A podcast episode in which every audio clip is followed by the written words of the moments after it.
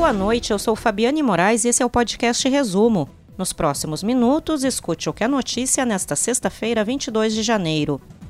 Porto Alegre já vacinou 13 mil pessoas dos grupos prioritários contra a Covid-19. O número representa metade do total que receberá as doses nesta primeira fase do plano de imunização.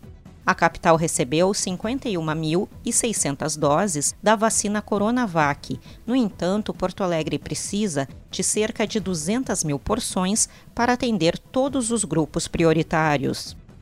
E a seguir, distribuição de vacinas da AstraZeneca deve começar neste sábado. Educação no Brasil pode retroceder até quatro anos devido à pandemia de coronavírus. Prefeitura de Porto Alegre quer revisar contrato do transporte público. A distribuição de vacinas da AstraZeneca deve começar neste sábado. São 2 milhões de doses para todos os estados. As doses chegaram na tarde desta sexta-feira no Brasil. O Tribunal Superior Eleitoral suspendeu as consequências legais para quem não votou nas eleições municipais de 2020 e não justificou ou pagou multa.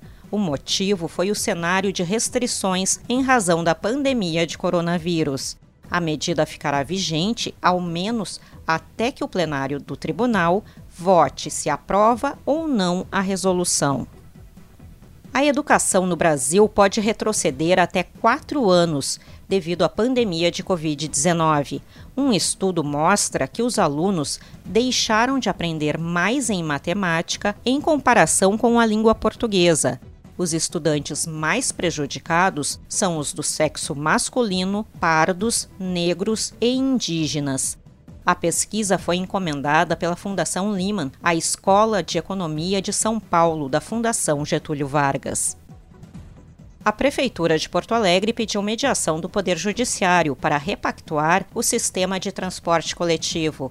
O pedido ocorre após falta de acordo entre o Paço Municipal e os empresários do setor. A licitação dos ônibus foi realizada em 2015, mas o contrato é contestado diante da perda de passageiros na pandemia e a incapacidade de concorrência com aplicativos de transporte individual. A presença de uma área de instabilidade manterá a grande variação de nuvens e pancadas de chuva no Rio Grande do Sul neste sábado. Estão previstos altos volumes acumulados e temporais isolados, principalmente na metade norte do estado. Em Porto Alegre, mínima de 20 e máxima de 30 graus.